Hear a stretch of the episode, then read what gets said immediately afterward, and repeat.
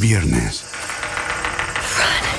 Los críticos aclaman que A Quiet Place Part 2 es la experiencia para que los cines fueron hechos. A Quiet Place Part 2, clasificada PG-13.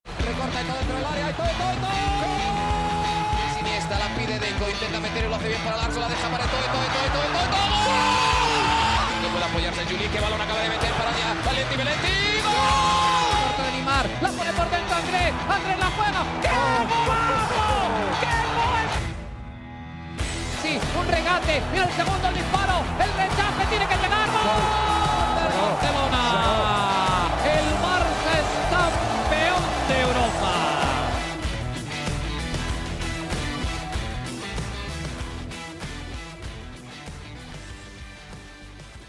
Hola amigos de ADN Barça, bienvenidos a una edición más de nuestro podcast.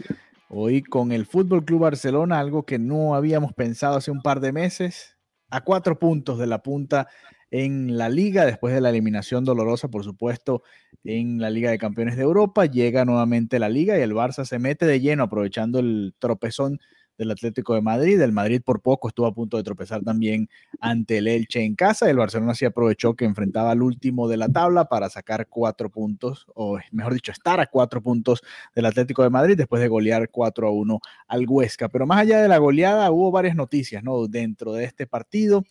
La cantidad de partidos a la que llegó Leo Messi, todo el homenaje que se vivió, eh, un par de golazos además del propio Messi, del propio Griezmann y de todo eso, de todos esos detalles vamos a conversar hoy junto a Mariana Guzmán, directamente como siempre desde Barcelona. Mariana, ¿cómo estás? ¿Cómo te sentiste primero que nada viendo al Barça jugar un lunes después de ir a trabajar a la oficina? es demasiado raro ver al Barça un lunes y también es raro, no, es horrible tener uh -huh. que pasar por el Camp Nou, verlo iluminado, porque no cuando pasé entrar, ¿no? estaban calentando y, y, tener que seguir de largo para ver el partido desde mi casa. Eso, de verdad, triste. Por favor, necesito que todos podamos volver a entrar al estadio, la prensa, los aficionados, porque de verdad que el deporte sin, sin los aficionados no, no, tiene, no tiene ningún tipo de sentido. Entonces, sí, un día muy raro, como bien lo dices, es raro ver al Barça jugar entre semana y, y un lunes, bueno, un lunes. Y, sí. y, bueno, una victoria, ¿no? Ante la Sociedad Deportiva Huesca, un partido que tampoco tenía que pintar complicado. Era un partido que el Barcelona tenía que ganar para mantenerse en, en esa lucha por la liga. Y la frase es la siguiente. Hay liga. ¿Hay o no hay liga, Alejandro?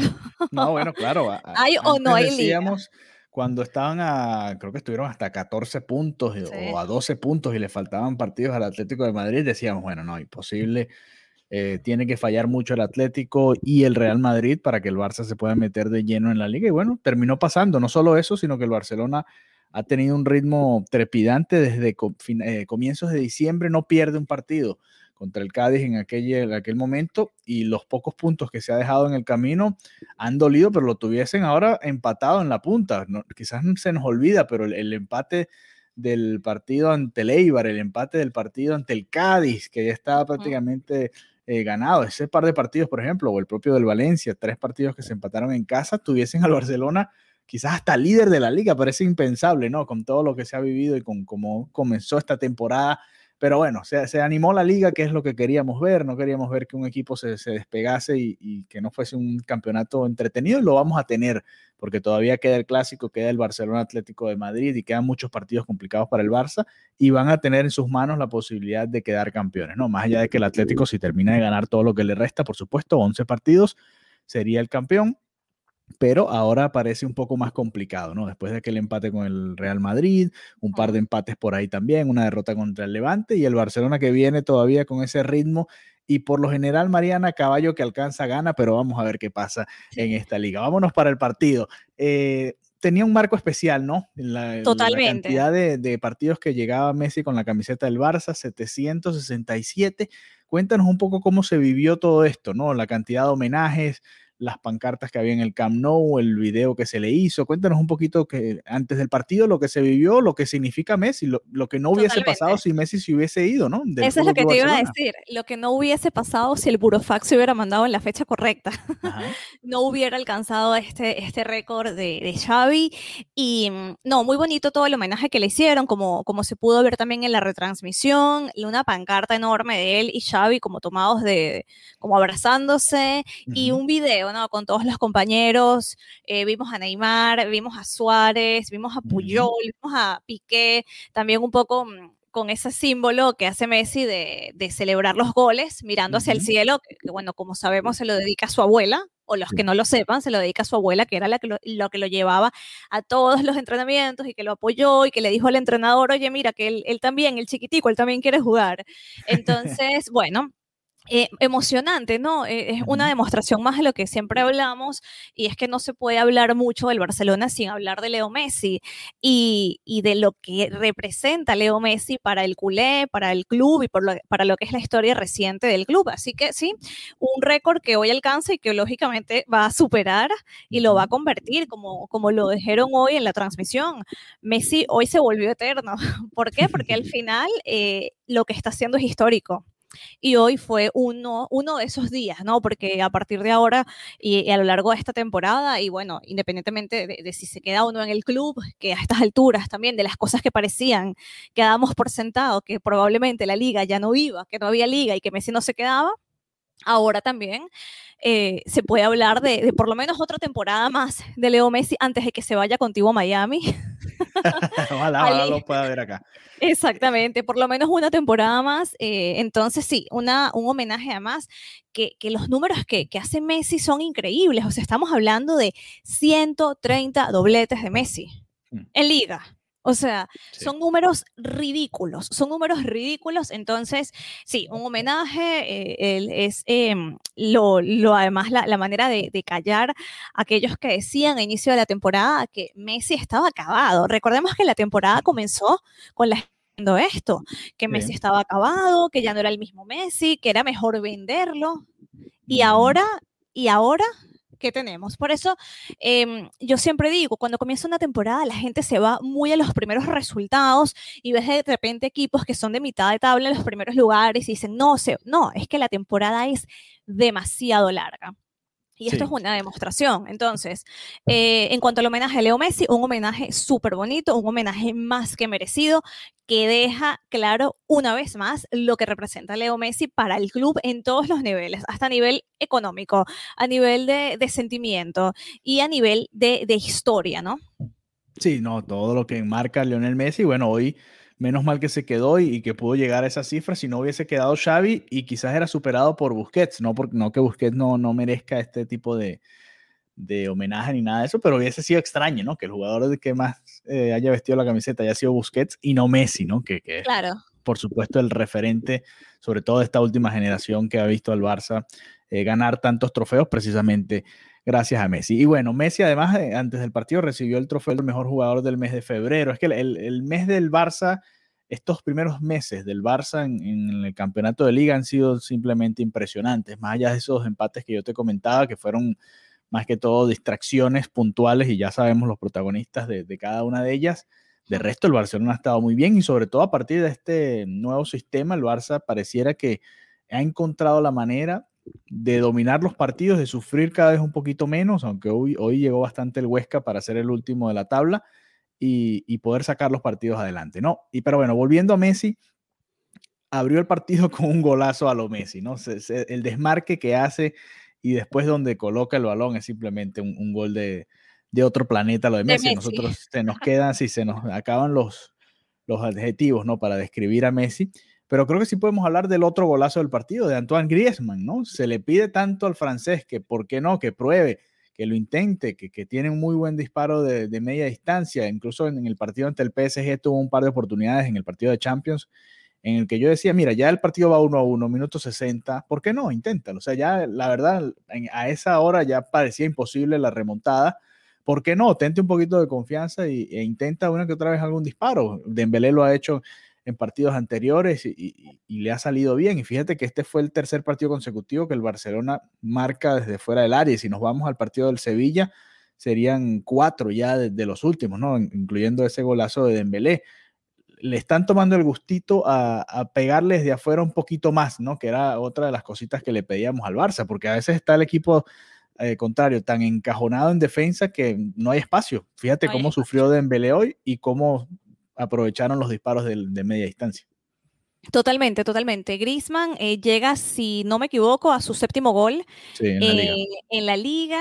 Eh, y, si bien se celebran estos goles de Grisman, yo, yo pienso que, bueno, no sé si coincides conmigo, pero yo creo que, que ya Grisman va a ser historia la, próxima temporada, por lo menos. de, que, que, sí, o sea, que hacen que lo invitan a irse. Sabes que el... es invitado a irse. Eh, también eh, he estado conversando con varios periodistas, eh, también sobre la proyección económica, sobre los intereses de la, de la nueva junta. Hay que hacer caja, está el fichaje de, de Haaland con como esa prioridad máxima. Y bueno, básicamente al final, para, la, para lo que cobra Griezmann, no no, no merece, no, no vale la pena. Independientemente, cobra demasiado para lo que está haciendo y, ok, perfecto que haya tenido ese golazo porque fue un golazo espectacular. Creo que simplemente mi opinión a lo largo de este tiempo no cambió. El Barcelona no era el equipo para, para Griezmann. Y ya está. y pasó la oportunidad y no lo pudo demostrar. Exactamente. O sea. Ahora, eh, ni siquiera hoy que hizo un golazo lo quieres perdonar al pobre Griezmann, ¿vale? Es que, no, no, a ver, es que no, no, es, es, un tema más que todo económico y que al final, para, para la cantidad de goles y para lo que hace, hay otra otra cantidad, de, otra calidad de jugadores que, que, cobran menos y que le iría mejor al club. No, no tengo nada en contra de Griezmann. Sabes que los partidos que le vimos mucho a Griezmann se parecen al partido de Dembélé hoy, ¿no? Que no hay mucho espacio, no lo buscan tanto frente al arco y no luce realmente, pero en esta nueva posición que está jugando Griezmann, un poquito más de mediocampista si se quiere, porque realmente el único que está en punta es Dembélé y de resto mm, prácticamente todos están en el medio campo, ¿no? Messi, Pedri, el propio Busquets, el propio Griezmann, se asocian ahí y se van intercambiando posiciones, pero realmente están todos en el medio, incluyendo al propio Alba y el propio Dest. Y, se ve mejor eh, Griezmann, por lo menos se asocia y, y, tiene otro, otro rol, ¿no? Más allá de que él siempre ha ha ayudado en la parte defensiva. Eh, se ve un poquito mejor en esta de, marcación, quizás un poquito más en la posición donde veíamos un poquito más a Coutinho, ¿no? Ese tipo de jugadores que puede ayudar a armar la jugada y que no, no está tanto para definir. Y si le va a pegar así al arco cuando tenga espacio, por supuesto que, puede ser otra opción distinta, ¿no? Porque Griezmann llegó y, y todavía no, no, no, se le ha terminado de encontrar la posición, ¿no? no. Lo hemos puesto por derecha, lo han puesto por el centro como 9, al centro como 10, lo han puesto por pegado a la banda izquierda. Esta misma temporada el propio Kuman lo intentó por esa banda y tuvo un par de partidos buenos y después volvió a, moverlo. Eh, ha sido ese comodín, ¿no? Yo entiendo que quizás al ser el único que, está disponible, que esté sano, que no es el caso de Coutinho, es el, parece el señalado como para que puedan hacer algo de caja si es que quieren traer a, a un delantero como Haaland, que ya lo han tasado en 150 millones de dólares el Dortmund. Así que, bueno, Ahí vamos no, a ver no lo van a regalar. Vamos a ver qué sucede. Ya Laporta pidió un dinerito por ahí para algo y ahora vamos a ver si pide otro para, para Haaland. No, sí, no creo que lo regalen. Espero yo que no lo regalen de nuevo al Atlético de Madrid, ¿no? Ya sería el colmo, ¿no? Que se lo devuelvan gratis al Atlético de Madrid, que se lo den a la Real Sociedad si quieren. Pero bueno, en todo caso, un Ojo que cualquiera, que cualquiera que meta a Haaland en su equipo se vuelve un peligro. Sí, no, no, estoy hablando de Griezmann, ¿a quién regalaríamos? ¿no? ¿A quién ah, regalaríamos a Griezmann? El, después del 2-0 llegó la, jugada polémica que no fue tan polémica al final porque el Barça ganaba 2-0 y porque realmente el Barcelona dominó y, y no se complicó de más el partido, pero si este penal llega con el partido 1-0 en el minuto 75, bueno, ya tú sabes, ¿no? La polémica que se hubiese armado. ¿Qué pasó? ¿Qué viste tú? ¿Qué crees tú que pitó el árbitro? Eh, brisa, la grama se levantó, el, el cal estaba muy blanco. ¿Qué pitó el árbitro ahí en esa jugada?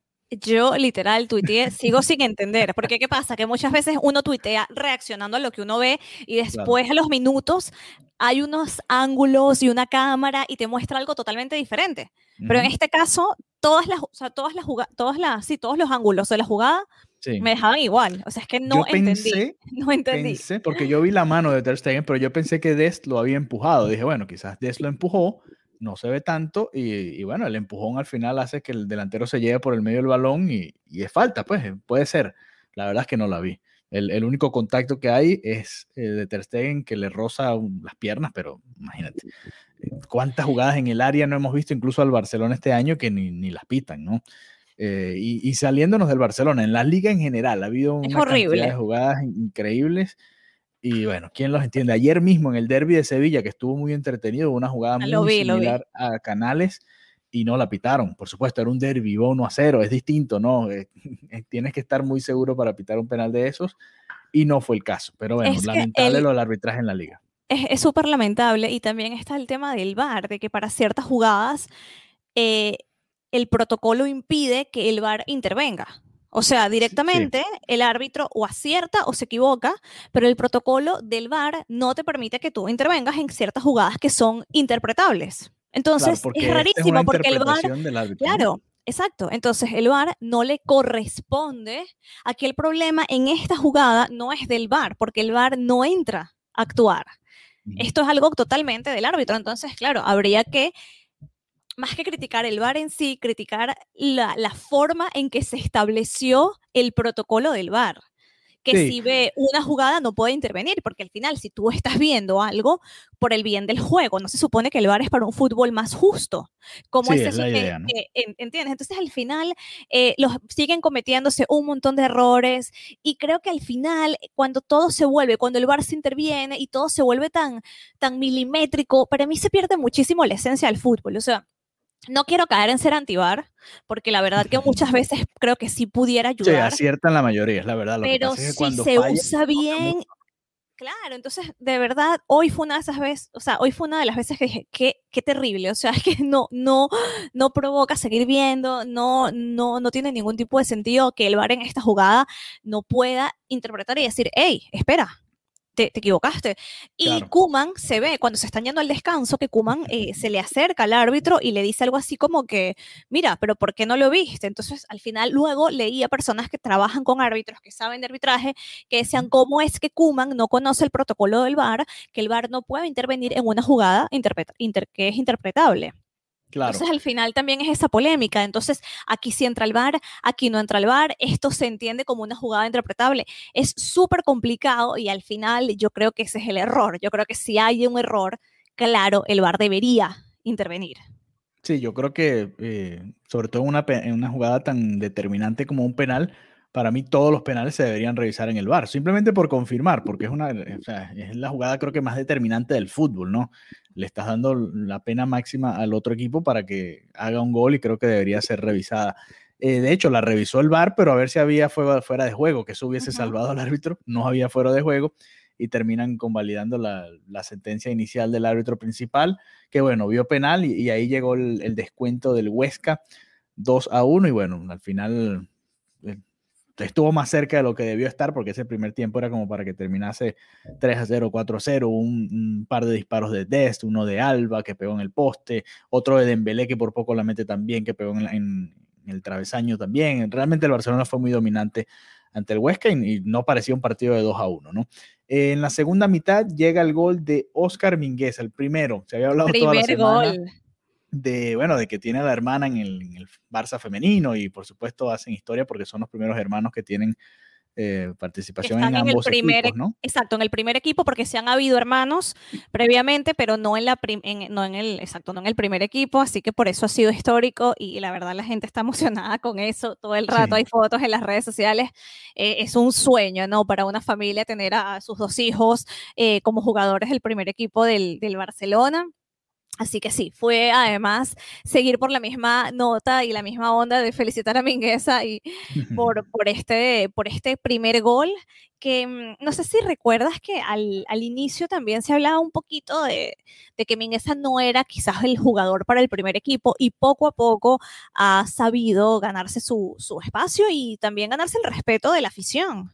Sí, porque el de los que han subido en defensa, a ver, a Araujo lo habíamos visto ya la temporada pasada, incluso con Valverde, si mal no recuerdo, eh, llegó a jugar algún partido que de hecho se fue expulsado, recuerdo claramente, y después no pudo jugar con el filial.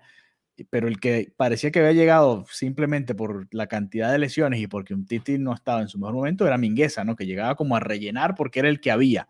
Tal cual. Y, y, le tocó rellenar no solo como central, sino a veces también como lateral cuando todavía el equipo no jugaba con esta línea de tres, ¿no? Sino que jugaba 4-3-3 o 4-4-2 o 4-2-3-1, lo que sea que se inventase de Kuman.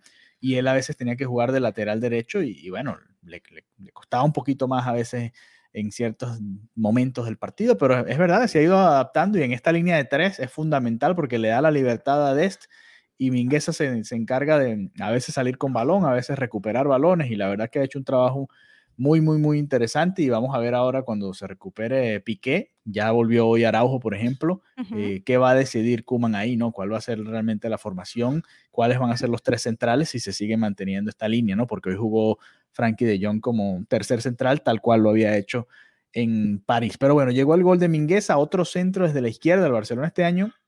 Yo no recuerdo en los últimos años, la verdad, tantos centros desde la izquierda que hayan terminado en goles de cabeza, ¿no? El de, el de Piqué para empatar la semifinal de la Copa del Rey, el propio de Braithwaite para también darle el pase a la final. Ante el Granada también llegó de esa manera los goles. Este ahora también de, Messi desde la izquierda centrándose la mingueza. Ha sido una fórmula distinta para lo que estamos acostumbrados en el Barça, pero bueno, está funcionando, ¿no? Es un poco más efectivo. De hecho, el Barça hizo prácticamente puros goles de efectividad, tres disparos desde fuera del área y un centro al área y cabezazo y gol, ¿no? Nada de, de tiquitaca, ni mucho menos, simplemente disparar al arco y, hacer los goles. Tú me comentabas, ¿no? Eh, la estadística, eh, ¿desde cuándo el Barça no notaba goles seguidos de fuera del área? Y Mr. Chip comentaba, van tres, contando el de la X Moriva, que también fue con un disparo desde fuera del área. No pasaba desde el 2019. Sí, es que... Imagínate. Imagínate. Es que no, no le pegaban. No es, el, no es el estilo tampoco. No es el estilo, pero es que ni siquiera lo intentaban, ¿no? Porque a veces el Barça tenía tanto el balón cerca del área que uno decía, bueno, pero inténtenlo, ¿no? A ver qué, qué puede suceder. Y de hecho, contra el PSG lo intentaron y, hubo varias ocasiones en las que Keylor Navas terminó siendo el héroe por eso. Pero bueno, regresando un poquito al partido, llegó el 3-1 y aquí pareció dormirse un poco el juego, ¿no? El Barcelona se relajó, el Huesca se envalentonó, además no terminaban de llegar los cambios de, de Kuman, el propio Kuman lo, lo confirmaba en la rueda de prensa posterior, decía que el, el, Barça bajó el ritmo y que además llegaron muchas más pérdidas de, los que, de las que a él le hubiese gustado. Y a mí me hubiese gustado ver más minutos a los más jovencitos, Trincao y Puch, Aprovechando que ya el partido estaba relativamente definido, vimos a Likes bastante temprano en el encuentro. De hecho, saca a Griezmann más temprano de lo que yo pensaba. Pensé que iba a sacar a Dembélé, porque la verdad Dembélé sí, no, no pudo apareció, no, fue factor hoy. No pudo haber, hacer precisamente un buen partido o, destacarse por lo que comentábamos de los espacios. Sí, sí, le, le, cuesta mucho cuando el rival se, se, pega tanto de su área, Dembélé no tiene prácticamente a dónde correr, ¿no? Y si no puede disparar al arco, se queda prácticamente sin, sin opciones, ¿no? Tuvo aquel disparo en la primera mitad medio a trompicones que terminó en el poste, pero de resto no, no estuvo tan, tan destacado. Pensé que lo iba a sacar a él más temprano y, y no, terminó sacando fue a, Griezmann eh, el primer cambio por Ilaix. Después sí entraron, pero ya prácticamente para el final, ¿no? Trincaba un poquito antes. ¿no? Sí, trincaba un poco antes de, de Pucci Braithwaite, pero Pucci Braithwaite los pone en, el minuto 84. le encanta a Kuman hacerlo en los últimos minutos, ¿no?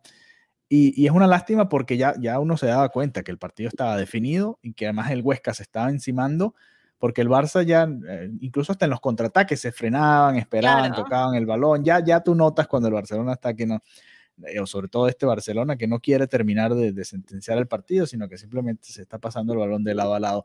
Y ahí es donde yo, a mí me gustaría ver más a Puch, a Trincao, porque ellos le dan otra dinámica. Fíjate que en los pocos minutos que jugaron se conectaron o se trataron de conectar varias veces para tratar de, de armar una jugada distinta, ¿no? Porque ya el partido está abierto, es, un buen momento para darle más minutos. Bueno, por, por criticarle algo a Kuman en sus decisiones, que, que, es algo siempre, que siempre lo criticamos en las derrotas. Siempre pedimos a Puch, siempre pedimos a Ricky Puch, o sea. No, y más minutos, más minutos, que aproveche. Claro, o sea, si ya tienes el partido, si ya estás ganando, si ya no te estás arriesgando nada, ¿qué, pierdes? No pierdes absolutamente nada. Pero bueno, no sé, yo dije que me iba a, a, modular, no, me iba a limitar mis comentarios porque todo, me comencé a escuchar los episodios y en todos los episodios hablaba de Ricky Pucha, entonces dije, no, voy a moderarme un poco. Bueno, eh, Braithwaite, Trincao, pueden ver más minutos. Sí, bueno, vale, está bien. está bien, lo dejo hasta ahí.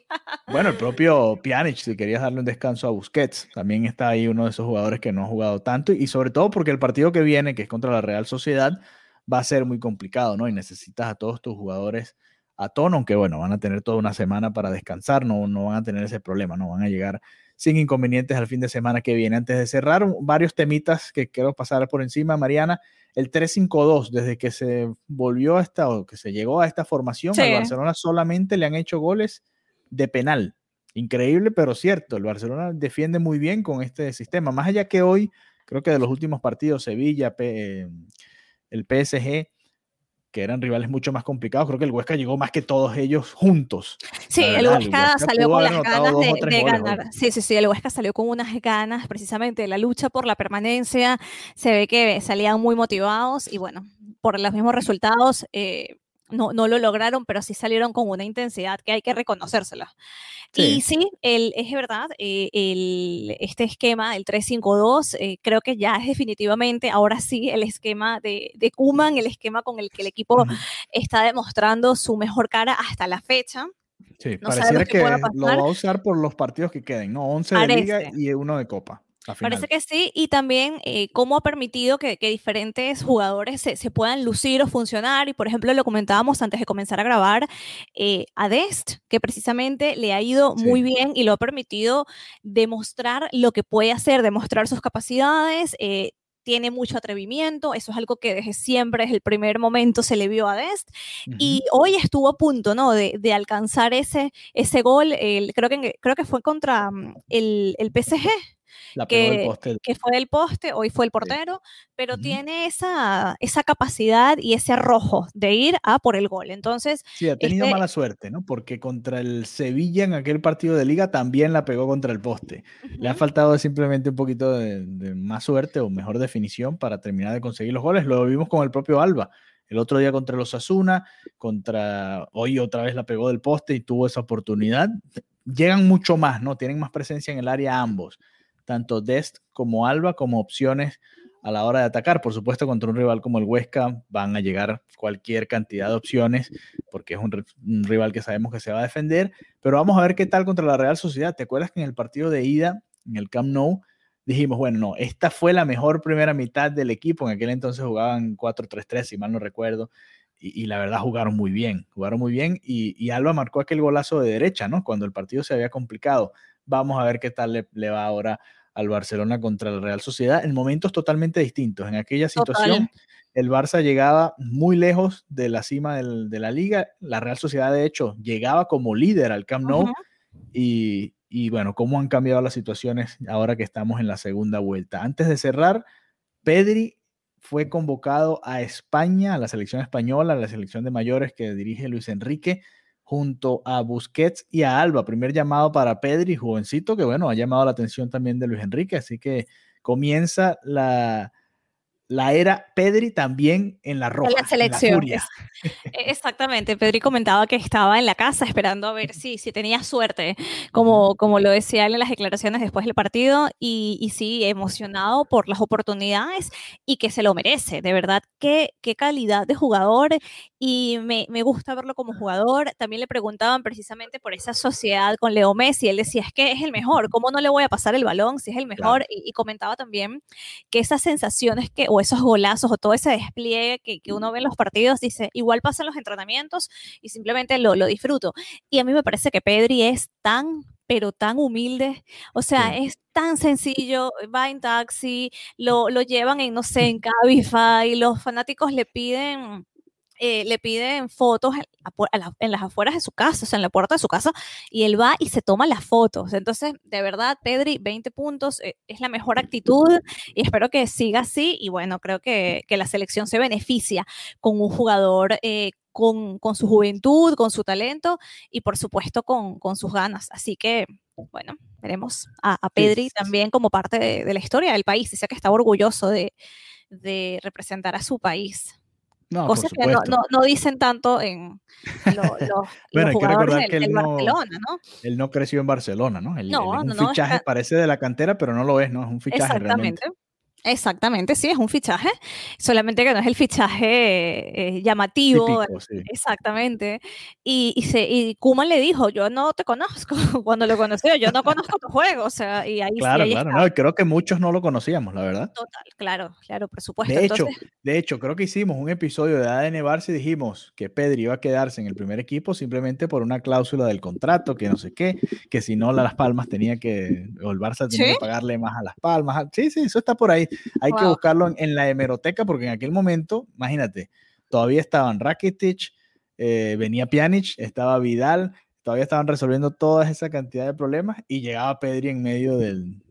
Y, se, y, se, volvía Coutinho además, y estaba De Jong, estaba Busquets, o sea, eh, Sergio Roberto parecía que iba a jugar medio campo otra vez, eh, el propio Ricky Puch, bueno, ahora sí le van a dar la oportunidad a Ricky Puch, o sea, había, había una cantidad de nombres antes de Pedri, y fíjate que no, ha sido el, de Las Palmas, eh, el que ha sacado la cara y, fíjate, se ha ganado la titularidad en el Barça y ahora recibe este llamado. Y aunque no es de la Masía, sí es culé, desde chiquito. No sé si has ah, visto unas fotos super, Hay unas fotos súper cuchis de el niño con la camiseta del Barcelona, pero es un pequeñito con su camiseta del Barcelona y se ve que siempre soñó estar aquí, así que mejor, mejor para él eh, ver ese sueño materializado. Así es, así que llegó un poquito más tarde, pero llegó al, al Barça llegó directo al primer equipo, ¿no? No le costó mucho menos que el resto que tiene que hacer varios años. Para hacer sociedad con Messi, nada más y nada, nada más y nada menos con sociedad con Messi y, y, con varios grandes, porque le ha tocado jugar con varios eh, grandes de la institución, incluyendo el propio Busquets, ¿no? Ahí en esa llave en el mediocampo, que también debe haber sido algo muy interesante para él. Eh, ya para cerrar, ahora sí, ¿Qué pasó con el presidente Joan Laporta? ¿Consiguió el dinero para el aval? ¿Sí o no? ¿Va a haber toma de posición? ¿Cómo va esa situación allá en Barcelona? Sí, sabes que ya, ya se habían puesto un poco aquí a remover las aguas que no le iba a encontrar, pero claro que le iba a encontrar. Eh, Joan Laporta y los miembros que forman parte de la junta directiva firmaron esta mañana ante el notario el aval de 124.6 millones de euros. Esto representa el 15% del presupuesto total del club. Esto es lo que exige el estatuto para que él pueda tomar la posesión de su cargo. Así que toda la gente que estaba comentando que no, que no lo encuentra, que ya está listo, ya se firmó y ya es oficial. Y este miércoles a las 16 horas están citados eh, para el club, están Joan Laporta y todos los miembros que van a conformar esta nueva junta directiva. Ahí van a hacer una reunión del traspaso de poderes con la actual junta gestora del club, o sea, es un paso de testigo de Carles Tusquets. Y luego a las 18 horas ya van a estar en el auditorio 1899, donde estuvimos haciendo toda la parte de prensa el día de las elecciones van a estar ahí eh, y se va a hacer eh, oficial la toma de posesión de Laporta como el presidente número 41 en la historia del Fútbol Club Barcelona. Así, que, bueno, repite y repite, ya tiene, ya tiene todo en orden Laporta, solamente falta el, el paso del testigo. Además, también hubo declaraciones del, del, propio Xavi, que ha sido protagonista esta semana por diferentes noticias, no solo lo de Messi, también sus declaraciones en apoyo a la Porta. Dijo que fue el, el mejor presidente que ha tenido eh, o que tuvo en su paso por el Barça. Así que bueno, ahí estuvo un guiño también por si las cosas no salen bien o tan bien a futuro. Pareciera que Kuman. ¿Qué, habrá, habrá hecho Font al leer esas declaraciones? Bueno, ya, ya Font le, ya le toca apoyar, ¿no? Sí, no, no queda otra. Pero bueno, eh, vamos a ver qué sucede. El próximo duelo, como les dijimos, va a ser ante la Real Sociedad. El Barcelona se mantiene a cuatro puntos o se pone a cuatro puntos en la lucha por el título de liga. Vamos a ver qué sucede con los más cercanos perseguidores del Barça, que además tienen jornada de Champions esta semana. Eso también es un, punto importante, ¿no? la semana pasada le tocó al Barça.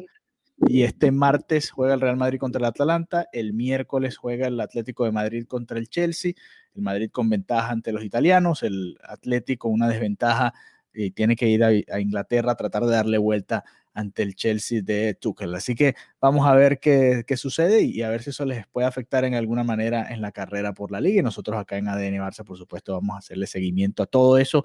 El próximo lunes nos reencontraremos para hablar del duelo del Barcelona contra la Real Sociedad y lo que dejó el fin de semana en el fútbol español. Así que muchas gracias por habernos acompañado y será hasta la próxima. Para celebrar los precios sorprendentemente bajos de State Farm, le dimos una letra sorprendente a esta canción. Llamando a State Farm encontré estos precios bajos y cambié precios sorprendentes, ahorro mes a mes.